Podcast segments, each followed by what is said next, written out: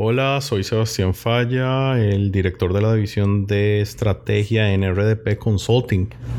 Y este es otro episodio de Conversaciones Estratégicas, en la que discutimos con expertos, autores y líderes de empresa de diferentes regiones del mundo sobre aquellos elementos que consideramos eh, ayudan a activar el máximo potencial de las empresas. En este momento, lidiando con la situación del COVID-19, tenemos a Luis Mesalles. Él es un doctor en economía que nos va a hablar precisamente sobre las diferentes perspectivas económicas hacia el futuro.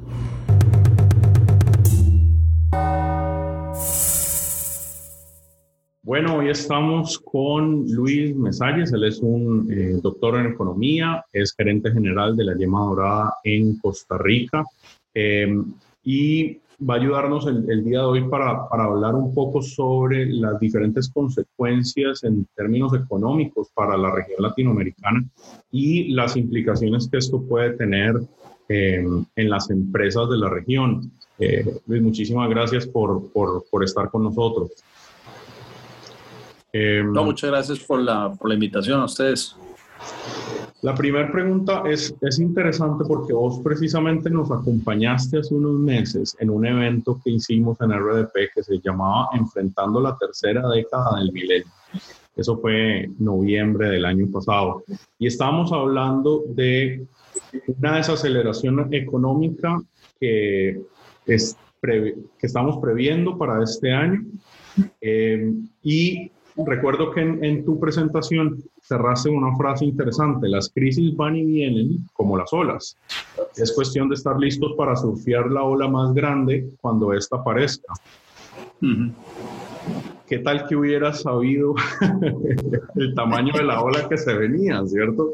Pero entonces la pregunta es, veíamos una desaceleración económica, pero nos cambiaron el guion, llegó el coronavirus y ahora hay diferentes factores en juego. La pregunta es, ¿cuáles son eh, las bases económicas fundamentales que están cambiando en esta crisis y qué podemos esperar que suceda después? Sí, a ver, yo, creo que esta ola eh, nadie se la esperaba, ¿verdad? Eh, en, aquella charla, yo creo que el año pasado lo que se hablaba era una desaceleración, pero no una recesión o una caída de la magnitud de la, de la, de la actual. Y creo que a diferencia de otras crisis, de esta eh, tiene un factor externo eh, muy, muy, muy determinado, que es el, el, virus. Y dentro del virus, pues las, las medidas eh, de contención que están tomando la mayoría de los gobiernos para tratar de contener valga la redundancia, el, el, el, virus y que no se propague demasiado eh, rápido. Que esas medidas tienen consecuencias económicas eh, fuertes. Si uno se pone a, a, pensar, eh, entre más restrictivas sean las medidas que esté tomando el gobierno para tratar de contener la crisis, o sea, desde el punto de vista de salud, más fuerte tiende a ser el, impacto recesivo de esas medidas sobre la economía. Ah, hay países que lo que han adoptado son medidas menos restrictivas, eh, dejan como que se contagie más la gente, que eso tiene un riesgo desde el punto de vista de, salud, que más gente se enferma, pero desde el punto de vista económico eh, tiene menos riesgo porque hay un menor impacto. En otros países donde lo que han optado es por el, el cierre total, confinamiento total, el lockdown que dicen en inglés, eh, pues sí, la, economía se detiene totalmente y eso hace que entonces el impacto económico en términos de caída de ingreso, de caída de empleo, eh, después menos demanda y por lo tanto menos producción, o sea, se va creando un círculo vicioso bien, bien complicado. Pero otra vez, o sea, causado por un factor externo, no es que la economía, uno decía, no, aquí la economía va a caer en recesión porque hay un exceso de deuda como lo que pasó en el 2008-2009, ¿verdad? Que ya se veía venir de alguna manera eh, y que fue causado por el mismo movimiento económico. Este es un, factor externo. Y, y, y por esa misma razón es que cuesta mucho predecir desde el punto de vista meramente económico qué es lo que va a pasar más adelante, ¿verdad? Yo veo cifras que van y vienen de del Fondo Monetario Internacional, de la OCDE, del Banco Mundial, del, del BID, eh, de casas de, de, de, asesoría económica que dicen, no, es que este año el PIB va a terminar en menos 3% o en menos 5%. Yo no me atrevo a ponerle un número a eso porque no sé cuánto es lo que va a durar eh, las medidas que va a durar combinatorias, ni, ni qué tan, a ver, ni, ni, ni, cuánto van a tardar, ni qué tan fuertes van a ser, ni cómo va a ser la salida, eh, y tampoco sabemos, eh, o más bien hay gente que sospecha que una vez que se empiece a abrir otra vez las, o a, a bajar las medidas restrictivas, eh, vuelva a haber un resurgimiento de casos eh, más de enfermedad y por lo tanto eso obliga a los gobiernos a tomar medidas adicionales. Sí, se eh, está hablando entonces, de, que, de que de pronto van a haber oleadas y, cuarentenas intermitentes que probablemente terminen alargando eso o repliquen, tal vez no en la proporción que tenemos ahora, pero que sí repliquen en menor medida el comportamiento que estamos viendo en este momento de, de, cerrar a la gente y, y, por lo tanto detener todo por, por, ciertos periodos de tiempo y después empezar a, abrir un poco y después volver a retener y eso, eso claramente va a tener un efecto. ¿no? Que, hace que esta crisis muy probablemente sea muy larga. ¿ah? Eh, dentro de los esquemas de recuperación hay gente que habla de una V, ¿verdad? Una caída muy fuerte y una recuperación muy rápida, pero ya después dice, no, va a ser una W porque doble caída y otra gente habla de la, del internet, ¿verdad? www, o sea, caídas, caídas, caídas y recuperaciones. Y lo último que me pareció muy gracioso, ya gente apareciendo que va a ser tipo Nike, ¿verdad? Como el logo de Nike que tiene una caída y después una recuperación muy lenta y muy larga, eh, que muy probablemente sea algo así. Lo que esto obliga a de que las empresas tienen que ir pensando en eso. Vos decías, el, flujo de caja es importante, en estos momentos sí, eh, pero hacia, hacia adelante las empresas y los gobiernos, las personas, a todos nos tenemos que ir preparando a que esto puede ser muy largo y dentro de ese proceso de recuperación tan largo, eh, definitivamente van a haber cambios. Van a haber cambios eh, en, la manera en que la gente, en, lo, que la gente pide, La gente, lo que la gente demanda, eh, de la manera que la gente compra, eh, de la manera que la gente se traslada, de la manera, o sea, al final, de la, y eso obliga a que las empresas tengan que estar viendo a ver el qué producen, el cómo lo producen, el cuándo lo producen, el dónde lo producen, y el cómo lo producen, va, todo va a cambiar. Claro. Todo, hay, hay, una revisión completa de, de, de todo. Claro, en, este momento, durante la pandemia, eh, es interesante ver el efecto económico que, esto va a generar para la región latinoamericana. Y, y sí, las crisis van y vienen en, ciclos, pero no, no todas son iguales. Eh, claramente tenemos crisis de deuda, crisis inflacionarias, crisis de, diferentes tipos que se dan eh, por, por dinámicas eh, cíclicas, pero de distinta naturaleza. Ahora, en el, en el tema específico de deuda, hay algo interesante y es que la, la crisis del 2008 nos agarró con un promedio de deuda pública en Latinoamérica que rondaba más o menos el 40%. Esta nos agarra con un promedio de deuda pública del 62% respecto al PIB. Eh, y muy probablemente las medidas que vienen hacia adelante eh, van a, van a, van a girar en torno a eh, deuda interna eh, y deuda externa para diferentes países de Latinoamérica. ¿Qué implicaciones tiene esto en la capacidad de sobrevivir para los países latinoamericanos a esta crisis? definitivamente es un, una, dirían, un, grado menos de libertad que tienen los gobiernos para poder enfrentar esta crisis, porque, a ver, eh, con un nivel de deuda elevado inicial, eh, que se complica con una caída en la producción y por lo tanto en el ingreso de, eh, de, las empresas y de las personas, que son las que terminan pagando los impuestos que requieren los gobiernos para poder producir al mismo tiempo que una, un aumento en los gastos mínimo para atender la, los temas de salud pública, ¿verdad? Para atender esta nueva pandemia desde el punto de vista de salud pública, pero también eh, la mayoría de los países están adoptando medidas para atender a la gente que se ha quedado sin empleo.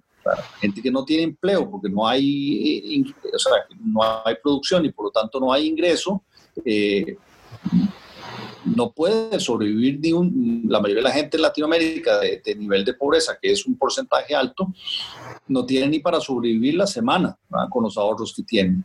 Entonces eso obligado a los gobiernos a, atender, eh, eh, a, tener que eh, brindar recursos para la atención, no solo de la salud pública, sino también de la sobrevivencia de, mucha gente. Entonces, menos ingresos, más gastos, implica que hay que cerrarlo con más deuda, pero si ya el nivel de deuda es elevado, entonces eso estamos hipotecando el, futuro desde ahora. La tontos, como dicen, ¿verdad? El mal de muchos consuelos de tontos es que como casi todos los países estamos igual, o prácticamente todos estamos en las mismas condiciones de niveles de deuda relativamente altos y caída de ingresos y, más gastos, todos requerimos de alguna manera eh, de más deuda. Eh, ahí, hay, ahí están los organismos internacionales recurriendo a, ver cómo ayudan, algunos países desarrollados lo están haciendo, o sea, eh, se están moviendo capitales para poder ayudar y para poder salir de la crisis entre todos, este, pero sí es una posición complicada que, a ver, que, además lo que está haciendo es que, como decía antes ahora, que, que está, estamos hipotecando el futuro de alguna manera, o sea, nos nos estamos deudando fuerte y puede ser que sí, o sea, por medio de esa deuda va a estar disponible en el corto plazo y vamos a poder eh, salvar vidas y salvar gente que, que, que, no muera de hambre también, o sea, no, no solo que no muera de la enfermedad, sino que no muera de hambre, eh, pero vamos, van a ser muchos años a, a, futuro donde el crecimiento de los países va a estar comprometido eh, por un nivel de deuda alta que vamos a tener que pagarlo de alguna manera u otra. ¿va?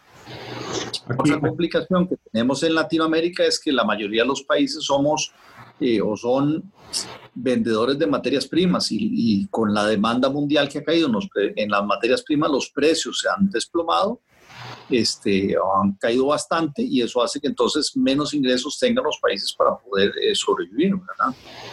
Claro, hay, hay, de hecho varios factores que se están viendo afectados y que van a estar afectados hacia adelante y, CEPAL presenta eh, cinco, cinco, diferentes puntos de, de, golpe importante para la región que tienen que ver con, obviamente, la reducción del comercio, el impacto, el impacto en las exportaciones eh, y, especialmente las, las exportaciones de eh, commodities y, y materias primas en general el tema del turismo, que ha afectado de forma significativa a, a países de, del Caribe y, países como Costa Rica, que dependen en, gran medida, y, su, PIB depende en gran medida del turismo. Eh, también vemos el tema de las remesas y hay países que dependen eh, básicamente eh, de, de, las remesas que se generan de Norteamérica. Eh, y esas son, eh, digamos, las cosas que se están viendo afectadas en gran medida en este, en este momento. Pero también vemos algunas dinámicas cambiando rápido que tienen que ver con la presión sobre reformas fiscales en países latinoamericanos hacia el, hacia el futuro, considerando precisamente eh, la, el nivel de endeudamiento que los países van a tener hacia, hacia adelante. Y otro que, que me parece importante considerar para las empresas es eh, cómo cambia el porcentaje de la población que va a estar debajo de la línea de la pobreza en la economía del futuro inmediato y cómo muchas empresas van a tener que pensar en, en sus clientes que ahora están debajo de la línea de la pobreza y eso probablemente cambie el enfoque hacia la base de la pirámide. Eh, ¿Qué tan preparados estamos en, Latinoamérica para lidiar con esto? Es una pregunta. Y la otra pregunta es, si la crisis nos obliga a centrarnos en la base de la pirámide y si nos obliga a centrarnos en fortalecer el comercio local, qué tanto perdemos en competitividad eh, a nivel internacional eh, cuando se está, se está empujando hacia, hacia productos de valor agregado, se está por, eh, empujando hacia servicios, se está empujando hacia otro tipo de, de, economía en la región. Este, vamos a ver, yo, creo que con, todo esto definitivamente lo que hay son grandes cambios y, pensar que en la crisis, digamos, en la crisis que estamos, que es resolver el corto plazo, eh, empezar a tomar medidas de largo plazo es, es complicado. usualmente cuando se toman eh, medidas estructurales eh, para resolver una crisis, usualmente sale mal, ¿verdad? Porque se, hacen, o sea, la, la premura es, es, lo, que, lo, que, lo que manda, ¿verdad? Y entonces empezar a hacer reformas estructurales es complicado. Eh, a ver, sin, que suene contradictorio, ¿verdad? Eh, lo, lo, que eso no quita que igual los países tengan que estar pensando en cómo se van a preparar para lo que viene más adelante, eh, que es el cambio en la manera de, producir. Y es lo que vos decís, probablemente va a haber un cambio en, a ver, en el corto plazo hay que atender a la gente más pobre que todavía ha quedado más pobre. En el caso de, Costa Rica, por ejemplo, que es obviamente el que más conozco, eh, gente que quedó sin empleo, el gobierno les está ofreciendo un subsidio, pero ese subsidio monetario es el equivalente a más o menos una tercera parte del salario mínimo. Entonces, bueno, es, si, la, si la gente que vivía con el salario mínimo estaba, si no en la pobreza, rozando la pobreza con un tercio del salario mínimo, obviamente están cayendo en la pobreza. La pobreza va a aumentar y, y eso ya es un factor. Pero pensando más adelante, eh, ahí es donde hay que seguirse preparando los cambios que van a haber.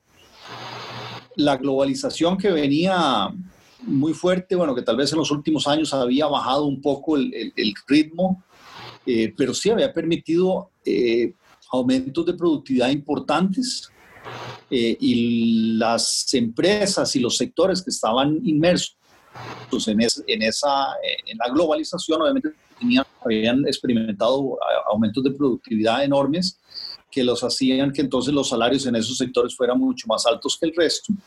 Muy probablemente eso después de esta crisis, eh, lo veamos interrumpido de alguna manera. Todas esas cadenas de valor que dependen de una logística internacional muy complicada, en estos momentos muchas de esas están detenidas. Y ahí es donde los países latinoamericanos probablemente no hemos visto suficiente para adentro para ver cómo aprovechamos mejor eh, esas, esa, esa, cadena de valor en vez de que esté, esté estar tan ligados a nivel exterior que sea a nivel interno que lo podamos hacer. No sé. Países que exportan eh, petróleo o metales, básicamente en, la mayoría de los casos, eh, exportan la materia prima y en otro país es donde hacen el resto de la cadena de, valor y le agregan ese valor que se necesita. Eh, mientras que a nivel interno es poco lo que se aprovecha. En el caso de frutas pasa mucho. ¿ah? En el caso Costa Rica, que es café, piña y banano. En café se ha empezado a hacer algo que ya se, exporta algún café gourmet con un valor más agregado, pero en la mayoría de los casos se exporta y en otro lado es que, lo, que, lo, eh, que se termina de, de agregar valor.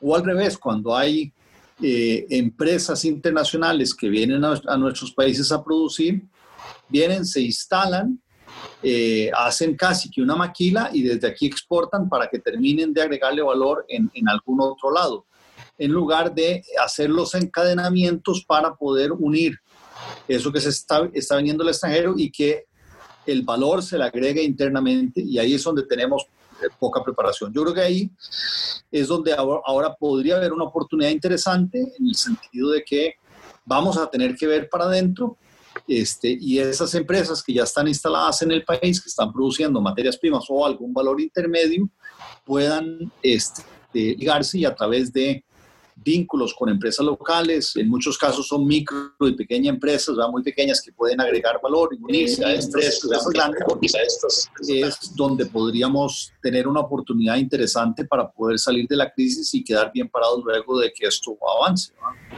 Se está, se está hablando mucho y, sobre lo que estás diciendo de, de una estrategia de nearshoring, de, de, traer eh, a los principales proveedores de, tu cadena lo más cerca posible al lugar de consumo y eso, y eso probablemente va, va, va a estar sucediendo en, en, diferentes partes del mundo, lo cual para Latinoamérica puede ser eh, una desventaja en cuanto a una reducción eh, considerable en la, la, la, inversión extranjera directa, eh, pero de pronto como también una oportunidad de, como estás diciendo, fortalecer la cadena de suministro interna y ver, ver un poquito los países hacia adentro eh, respecto a cómo fortalecer la, infraestructura eh, económica local eh, y facilitar precisamente la,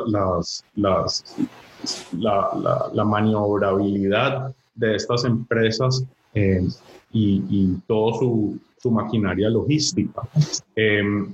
ahora, dentro de la respuesta del sector privado, creemos que va a haber un cambio importante en las dinámicas de, comercio internacional, por las razones que estamos mencionando, eh, pero también evidentemente va a haber un cambio en los patrones de comportamiento del consumidor a nivel local. ¿Qué podemos esperar de los cambios en el comportamiento del consumidor a partir de esta crisis? No durante la pandemia, porque en este momento el comportamiento se ve forzado prácticamente por el confinamiento eh, y, es algo muy particular, pero esperamos sea eh, temporal. Sin embargo, de este comportamiento actual estoy, yo suponiendo que muchas cosas están para quedarse. El tema de pronto hacer pedidos eh, a domicilio más de la cuenta, quedarse un poco más en la casa, utilizar herramientas virtuales, esas son cosas que probablemente no solo se fortalecieron durante el confinamiento, sino que algo de eso heredemos en, en, el mundo y el nuevo normal que viene. Sí, no, definitivamente el, el, el cómo consumir va, va, va, a cambiar, por eso que estás apuntando. Y el, y el qué consumir y de dónde vienen los productos podría ser algo que cambie. Eh, a ver, yo he escuchado movimiento de gente que dice, no, ahora lo que hay que ir es y, y comprar lo nacional. Y yo creo que eso sí, probablemente se dé y, en el tanto las, las, eh, la logística internacional está interrumpida, vamos a ir así más hacia Producto Nacional y ahí es donde las empresas tienen que aprovechar para, eh, para, para, poder tomar es, esa parte del mercado que de alguna manera hoy se les está ofreciendo casi que de, de gratis, porque no hay mucha alternativa. Eh, pero para que eso sea sostenible, al final de cuentas, las empresas tienen que eh, bueno, adaptarse a esos nuevos gustos de los consumidores, pero también hacerlo a un costo que sea eh, razonable y competitivo. Eh, porque si una vez que volvamos al nuevo normal, que va a ser diferente, pero nosotros pretendemos seguir, o sea, pretendemos que la gente siga, con, o siga consumiendo productos locales, si este sale mucho más caro que el importado, al final la gente que va a estar con un nivel de ingreso menor al de pre-crisis, probablemente, ¿va? con una mayor pobreza, mayores necesidades, entonces se va probablemente se convierta incluso en más, más sensible a los precios que antes. ¿verdad? Entonces, sí, un, muy bonito decir, bueno, voy a tratar de agregarle valor y hacerlo diferente y todo, pero si la gente lo que está buscando es cubrir sus necesidades básicas en una mayor proporción que lo que hay ahora, el precio se vuelve muy importante y entonces eso obliga a las empresas que también tengan que ser muy competitivas. Y ahí el sector privado, las empresas van a tener que, eh, eh, eh, como dicen, del portón de la finca o del portón de la, de la, de la planta hacia adentro, cómo hacen todo lo posible para poderse adaptar a esas nuevas, a este, a este nuevo normal y exigir a los gobiernos pues también que hagan los cambios necesarios para que del portón para afuera las condiciones sean aptas para, poderse, para, poder, producir, para, poder seguir produciendo. En, en, todo esto, ahora que decías, digamos, el nearshoring, eh, yo creo igual, en, todo hay oportunidades, porque de la misma manera que el mercado más grande que nosotros tenemos cerca, bueno, que es el mercado más grande del mundo, Estados Unidos, eh, puede ser que algunas, algunos productos digan, vamos a producirlo localmente, fortalecer las cadenas de valor localmente, eh, y entonces dejen de comprar bienes intermedios o materias primas en, en, Latinoamérica. Eh, pero por otro lado también eh, la logística de Asia hacia América va a ser más complicada. Entonces puede ser que algunas empresas opten por decir, no, bueno, vamos a cerrar plantas en, en Asia y abrir plantas en el continente americano, que está mucho más cerca, está en la misma franja horaria o muy parecida a la de Estados Unidos, y eso ayuda a que el producto esté más cerca y por lo tanto más ready available, dirían los, los gringos, ¿verdad? Y eso nos puede favorecer a todos esos, yo creo que es, a lo que hay que estar atento. Hay que ser muy flexibles eh, y, a ver, tanto como empresas como gobiernos, se les se le va a exigir ahora más flexibilidad para irse adaptando a los cambios, porque no sabemos, no sabemos cómo va a ser el, al final de cuentas, cómo termine esto. Yo creo que es un cambio brusco como decíamos al inicio, que vino de afuera, es un shock externo que no nos lo esperábamos, pero bueno, ahora tenemos que convivir con ellos y, la adaptación va a ser fundamental. Ahora, el, tema de adaptación para muchas empresas implica eh, reajustar su, su, estructura logística, su cadena de suministros. Para muchas tiene que ver con inversiones internas para eh, incrementar la eficiencia productiva y, que eso tenga el efecto que, del que estás hablando, de poder, eh, de poder producir a, un menor costo y probablemente eso trasladárselo a un cliente más empobrecido hacia el futuro. Em, pero todo esto y, contando también con, con, estrategias de transformación eh, digital, que, que, en este momento eh, nosotros decimos que transformación digital era uno de esos planes que las empresas tenían a, a, unos cuantos años y el coronavirus vino a decirnos, no, ya hay ya. transformación digital. Pero todo esto de lo que estamos hablando requiere de recursos. ¿Cuál es la, accesibilidad, o sea, cuál es el acceso real que van a tener las empresas de Latinoamérica a, capital para invertir en, todas estas mejoras y estas adecuaciones? Porque si la deuda pública incrementa en las proporciones que podríamos estar eh, esperando, eh, también puede haber una, pres una presión sobre tasas de interés, también puede haber una presión también que eso se traslade a la capacidad de apalancamiento de, de las empresas y eventualmente al retorno sobre capital. Entonces, ¿cómo puede una empresa en términos prácticos prepararse para todos estos cambios eh, que, que, debe liderar hacia el futuro? Eh, no, es, es, es, un tema que se las trae, yo creo, porque definitivamente el, el, capital va a ser más escaso, y muchos está eh, destinando en estos momentos para atender la crisis y para, para, para evitar que se muera más gente de, de, otra manera. Eh, y ese capital escaso, pues, eh, que está tan disponible para gobiernos, menos va, a estar disponible probablemente para empresas, obliga entonces a, las empresas a ver cómo, cómo pueden hacer eh, más con, con, menos, ¿verdad? Yo creo que sí es un tema, es un tema bien, bien complicado que, se, nos, que se va a venir. Eh, y además, y es que no solamente hay que hacer cambios en, en inversión, ¿verdad? Que requiere ese capital, sino que que hacer un cambio en la cultura de la gente, la forma que la gente trabaja la, la, la, forma en que la gente piensa. Muchas cosas, como eh, han sido forzadas. Ahora tenemos que hacer este tipo de reuniones virtuales, ¿verdad? Eh, eh, en vez de trasladarse de un lado a otro, en las empresas igual va a haber que cambiar todo, todo eso. Pero yo sí veo un panorama complicado por la falta de, de recursos que va a hacer que entonces a, va, a haber que medir muy bien en qué se invierte, cómo se invierte, para poder eh, adaptarse a, lo nuevo que viene. Eh, tasas de interés están, eh, por un lado están bajando, cuando uno ve, digamos, de lo, que pagan por los ahorros cada vez es más bajo, pero, pero cuando es a la hora de pedir prestado, está subiendo por margen de, intermediación de, a nivel financiero en general está subiendo porque hay mucho más riesgo. Y cuando hay más riesgo hay que cubrir, ¿verdad? Los bancos, eh, hay gente que dice, no, es que es un abuso de los bancos. Bueno, hay algunos bancos puede ser que sí, que se estén aprovechando estén jugando de vivos para, para cobrar un margen más alto.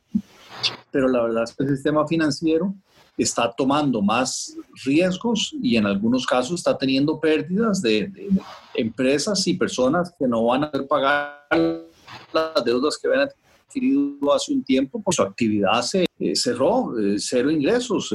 Entonces, eh, eso, eso, es un, eso es, una complicación que tiene. Y a mí me parece que el sistema financiero como un todo, bancos y todo lo que está alrededor de un sistema financiero, es fundamental en, la recuperación, precisamente por lo que estábamos hablando. O sea, eh, es necesario que al final haya un traslado de recursos de gente que por alguna razón tuvo, tiene un excedente, porque tal vez su sector eh, o su trabajo le permitió tener unos excedentes, hacia otros sectores que son los que van a tener deficiencias porque eh, deficiencia de recursos, porque requieren muchos recursos para poder reinventarse, para poder volver a eh, simplemente volver al, normal que estaban antes y otros para reinventarse poder hacer mucho más. Pero sí, el sistema financiero es clave en esto.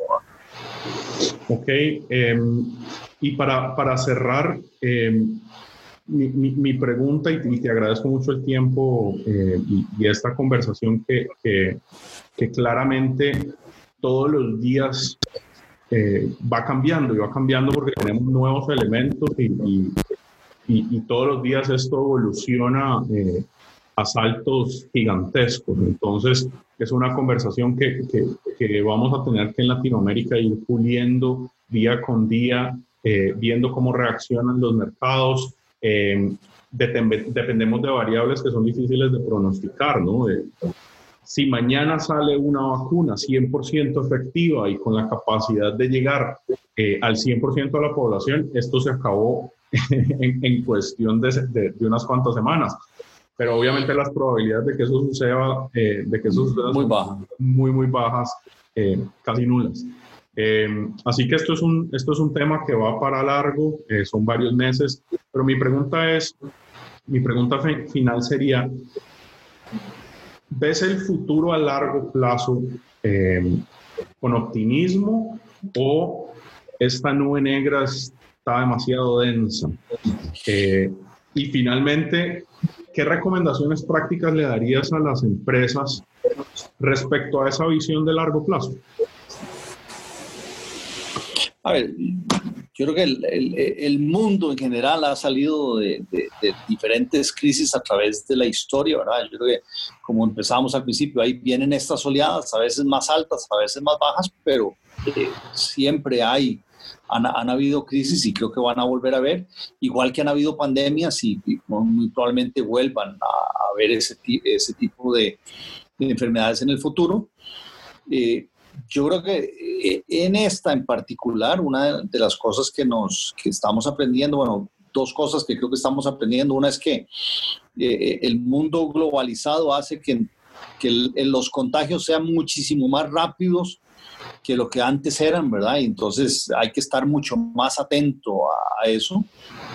Alguien le sumaría, bueno, además el, el daño que hemos hecho al, al, a la ecología en términos generales también está haciendo que estas enfermedades sean, se, se transmitan más rápidos y ahí yo creo que hay algo que, que, definitivamente es, cierto.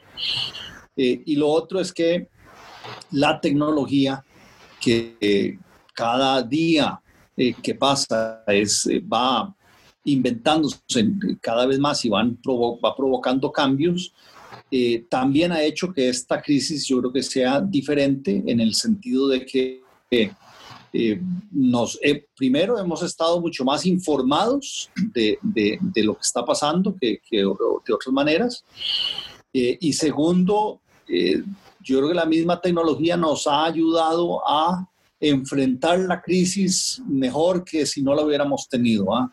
Por lo menos dentro de este mundo globalizado.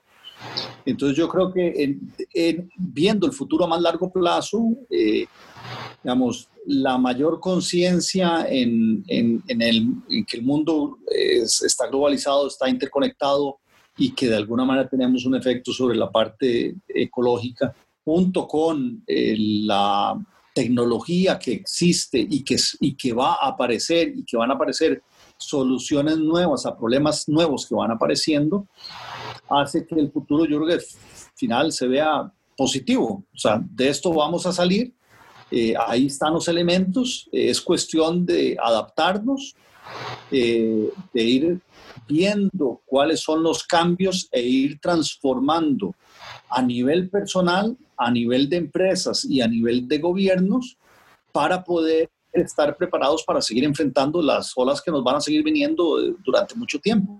Yo, yo, creo que de esta salimos y vamos a salir más conscientes y más eh, eh, dispuestos a, seguir cambiando y a usar la tecnología para seguir cambiando y adaptándonos al nuevo mundo. No, no queda de otra, ¿va?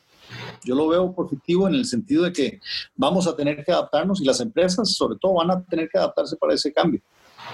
Excelente, sí, yo, yo creo que em, hemos aprendido mucho de esta, de esta crisis. Em, creo que nos está obligando a transformarnos y de esa transformación van a venir cosas positivas. Obviamente tendremos que pasar el dolor eh, de, de, pérdida de vidas humanas, eh, que es eh, en este momento la, la, la, consecuencia más dolorosa, obviamente, en el mundo. Em, pero pero yo creo que de crisis eh, del pasado siempre nos hemos fortalecido eh, y esta no va a ser definitivamente la excepción.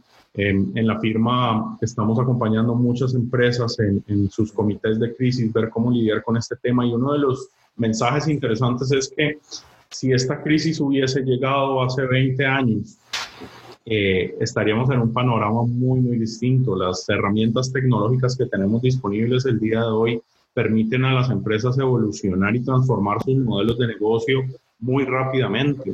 El hecho de que podemos eh, acompañar a estas empresas en sus comités de crisis desde, desde aquí, desde mi casa, eh, y, y, y, eso en sí mismo es, es, un reflejo de que tenemos más espacio para maniobrar de lo que hubiésemos tenido eh, hace mucho tiempo. ¿Qué digo yo 20 años? 10. Hace 10 años habría sido eh, una, ah, ah, se habría paralizado por completo. Eh, muchísimas industrias que hoy, eh, al digitalizar su propuesta de valor, están al menos tratando de, de, sobrevivir.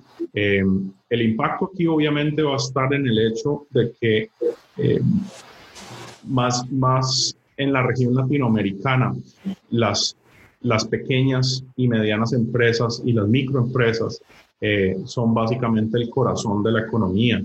Y eh, el reto va a ser cómo estas pequeñas empresas sobreviven eh, a esta crisis. Y para las empresas un poco más grandes, cómo ajustar su tamaño y su capacidad real a lo que viene después. Pero, pero me gusta mucho el hecho de que, de que estás dibujando un futuro muy optimista. Yo también soy optimista en, este, en esta crisis. Creo que el reto está en tener, los, los ojos abiertos eh, para ver qué cosas cambian, porque todos los días cambian. Eh, mantener una mente abierta también para redefinir nuestros negocios. Eh, creo que ese es uno de los aprendizajes de, esta crisis y es que lo que sea que hayamos dibujado en el pasado y así haya sido exitoso en el pasado, definitivamente podría cambiar muy rápido y deberíamos estar abiertos a que cambie. Eh, Correcto. Entonces sí, qué bueno, qué bueno esa visión optimista del, del futuro. Eh, esperemos que, que, podamos salir de esta y como, como lo dijiste en aquel momento en, en, en el evento eh, que tuvimos hace unos meses, es cuestión de estar listos para, para surfear las olas más grandes. Claro, así es. muchísimas gracias. y, y, las más grandes son las que más se disfrutan, dicen. bueno, había, había, un asesor de, de, de Obama que dijo, eh, no se puede desperdiciar una buena crisis. Así que, bueno, vamos a ver si, si, aprovechamos esta de alguna manera. Muchísimas gracias por, por tu tiempo. No, no, con mucho gusto y gracias a ustedes por invitarme. Ok, esa fue nuestra entrevista con el doctor Luis Mesalles, un episodio más de Conversaciones Estratégicas. No olvide suscribirse al podcast o a nuestro canal en YouTube para ver estas entrevistas en formato de video o también puede visitarnos al website www.rdp.la para ver más contenido generado en torno al mundo de los negocios. Mi nombre es Sebastián Falla y soy el director de la división de estrategia de RDP Consulting. Hasta la próxima. Muchas gracias.